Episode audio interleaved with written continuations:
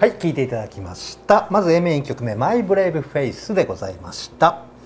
いかがですか、えーっとすごいシンプルでいいですね、うん。あのもう本当4人5人編成のもうバンドでざっとこうやったみたいな感じで、えっとあんまりこう凝りすぎてないところがいいです。すごく。ノリもい前作ね凝りすぎてましたもんね、なんかなんかちょっと ちょっといろいろひねってましたよね、うんうんううん、んそういう意味ではすごくシンプルで好感が持てました。すごくねいい歌ですね。こういきなりねサビから始まるのもこう、ビートルズっぽいと言いますか。本当こうバックの楽器なしに、うん。コーラスだけで「はいマはい。ーベイマーベイ」っていうあの辺もこうすごくビートリーな、うん。まあ、感じですね、はいはい。うん。これはですね結構ポールが半分コステロが半分つ作ったみたいですね。へ。うんえうん。うん。結構あのー映像にも残ってるんですけど2人が本当にアコギを持って2人でこう曲を作ってる映像とかも、うん。えー出てますし、うん。まあ、近年あのデラックスエディションも再発されててですね、はいはい。まあ、こんな分厚いやつでですねこまた分厚いうですね。分厚いやつで出たりとかうんうん。してますけどもそこでですねこう、はい。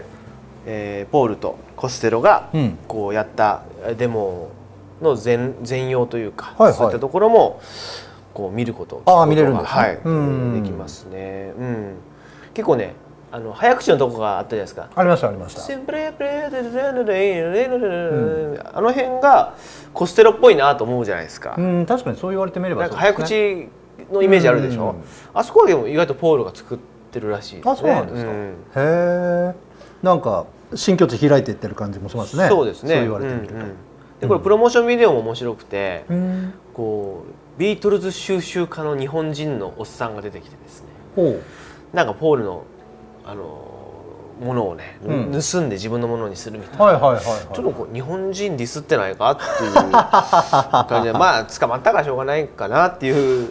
日本で捕まったもんね。まだねあの日本に、うん。まあ久しぶりに来る前なんで、うん。うんまだ来てない頃ですから。まあ来たっていうか一瞬来たけどすぐ捕まった。うんですね。うんですけどね、うん、この頃はポ、ね、今はねポールすごく親日で、うん。日本大好きでねいっぱい来てくれますけど、うん。この頃はまだ日本に対してちょっと もしかしたらね。あーまだと悪いイメージが残ってたのちょうどね日本もバブル絶頂期で。そうですよこの頃。89年ですよ、うん。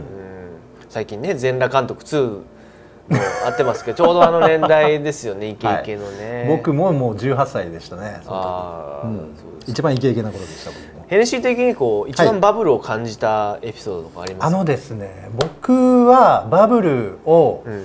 あのーなんていうのかな高校生のうん。時にですね、えーすごくなんかバブル経済っていうのが東京はすごいことになってるというのを嬉野で、えー ですね。嬉野で聞いた。感じ嬉野で風の噂でそう風の噂でこう見聞きしていて、はい。でこれは東京に行けばきっと素敵な何かが待ってるんじゃないかと。う。ん、いうことで、まあ、高校卒業して、うん。えーそこでね1年留年あの浪人しちゃったんですよ僕なるほどなるほど、どうん、そこで1年挟んででまあ東京の大学行くことになったんだけど、行ったらもう弾けてましたね。弾けててなんかこう下り坂のこうまあ、名残がちょっと残ってるぐらいの、うん、じゃあバブルを感じることができなかった。体感はできなかったんです僕。見聞きはしてたけど。なるほどね。うん。うん。ですね。だから私の兄まあ3つ年上の兄がいる兄がいるんですけど、はい。その兄世代はやっぱりかなり、あの体感してたみたいで、うん。それこそあの大学卒業して就職活動なんかもうただエントリーシートに名前書くだけで内定もらってたとかなるほどなるほど。そういうふうなもう話もバンバン聞きますしそん、なことがあっていいんですかね、うんなんかあったらしいですよ。ですね、うん。まあそんなね、うん。まあ日本はバブルだった時代ですよ。はい、でヨーロッパは逆にちょっとこう、うん。貧乏になった時期そうでですよしたねね。相対的にこうちょっと落ちてましたもんね、うんうんうんでこのアルバムがね出た後に日本にも、えー、久々にツアー来るんですけど、これが90年入ってからですね。90年の3月3日からうん。13日までの計6回、うん。うん、これはす僕も行きたかったんですけどまだね小さかったですそのね頃はそうですよね。まだちっちゃいですね。小学校低学年ぐらいですか？僕がやっぱビートルズ好きになったのは、うん。まあ、小学校56年生なんで、はいこの「オフ・ザ・グラウンド」次のアルバムが出た後ぐらいなんですよね、うんうん次のアルバムが93年なんで。あまたちょっと開くんですね。そう結構ずっとツアーだったりツアーアルバムを出したりとか、うんうんうんうん。結構、うん、ずっとツアーをやっててですね、はい。でこのねアルバムを引っ提げて、まあうん。ツアーえーなったんですけども、はい。えー9月から89年9月からワールドツアーだと、うん。ノルウェーから始まって、うん。まあ90年のうん。7月29日まで1年以上ですかね1年ぐらいですかね、うん。えー観客動員数が284万人と。ほう。102公演。うん。13カ国というですね。大成功のツアー。ワールドワイドですね。ワールドワイうドで、うん。でえーその模様をねまとめた、はい。えーものがえー映画「ゲットバック」というものになってまして今でも DVD などで、うん。えー見ることがゲットバックですか？できますので、うん。久々にこう起死回生を、うん。ねえー成功させたポールの勇姿を、うん。ぜひ見ていただきたいなと思うんですけなるほどなるほど。ねはい、さあというわけでですね、えーまあ、ちょっとこれからのアルバムのこの全曲うですね、うん。えー非常にこう楽しみだなと思わせるような A 面1曲目で始まったわけですけれども、はい。えー続いて2曲目ですね「ラフライド」はい。とあります。これってどういう曲でしょうラかフライドね。これも結構ツアーで印象的ではこう最初の方にやるんですけどあも。あそうなんですね。うん、こうなんていうかな。こうすごく不思議な曲ですね。なんかブルージーなうん。レゲエ？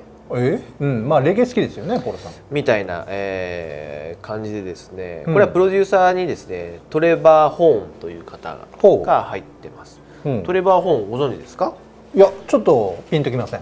えーバグルスというアルバムあのバグルスバグルスというグループ知ってます？バグルスラジオスターの悲劇ですバよバングルスなら聞いたことある。ラジオスターの悲劇。どどんなやつだっけ？そうそうそう。レディオスターの。ででであはい。はいはい。そのそのバングルスえーボーカリストですね。ああそうなんだ。で後に、えーイエス、あイエス。はい。の、えージョン・アンダーソンの後釜でもボーカルをやってたと。へえあイエスのボーカルやってた人なんだ。はい。はいでその後音楽出版会社立ち上げたりしてプロデュース業へこう転身しなるほどなすると。るほど。プロデューサーさんになったんはいですね、でその後そのまあいたイエスのアルアルバムもプロデュースして、うんうんえー90125というアルバムをえープロデュースして、まあ、久々にイエスのヒットソングヒットアルバムを出したりとかですね、あとフランキー・ゴーズ・トゥ・ハリウッド。ああそれは聞いたことはあります、うん。でも曲は分かんないけど。リラックスあーそれだ。はいはいはいはいはい。あの辺とかですね。タトゥーですね、タトゥー。タトゥーですか、はい。はい、はい。あとベルセバスチャンとか、まあ、いろんなこうやってますね。はい、プロデュース業として成功さした方ですね。まあ、このアルバムはですね基本的にポールの、うん。えーセルフプロデュースなんですけども、はい。まあ、要所要所でこうあまりこう組織体にこだわらずにうんうん。この曲はこいつが合うだろうとか、うんうんうん。この人とやろうというこれ結構フレキシブルな体制でこのアルバムは作られててこのなるほど。次の、えーラフライドに関してはトレバー・ホーうん。ンがプロデュースやっててですね、うん。で、えートレバーさんトレバー・ホーンさんは結構こうなんかな時間をかけるタイプらしいんですよ。おおなるほど。一曲に対しても、はいはい。じっくりやる。アルバムに対しても。うん。その方に2日でやってってボールは なるほど。まあ言ったんですけど、うん。トレバーさんはうまくそれを見事やってのけてですね。おおやったんだ。頑張った。うんうんうん。これ80年代のこうデジタルサウンドと、うん。まあ、90年代のクラブカルチャーみたいなこうフレーバーがすごく混ざっている、うん。でベースはまあポールの、えー曲調なんですけどもなんはい。かすごくこう今までにないポールの曲だなっていうちょっと一回楽ね聞いてみてはいもらって感想をいただきたいと思います。わかりました。それでは早速聞いてみましょう。A 面2曲目でございます。ラフライド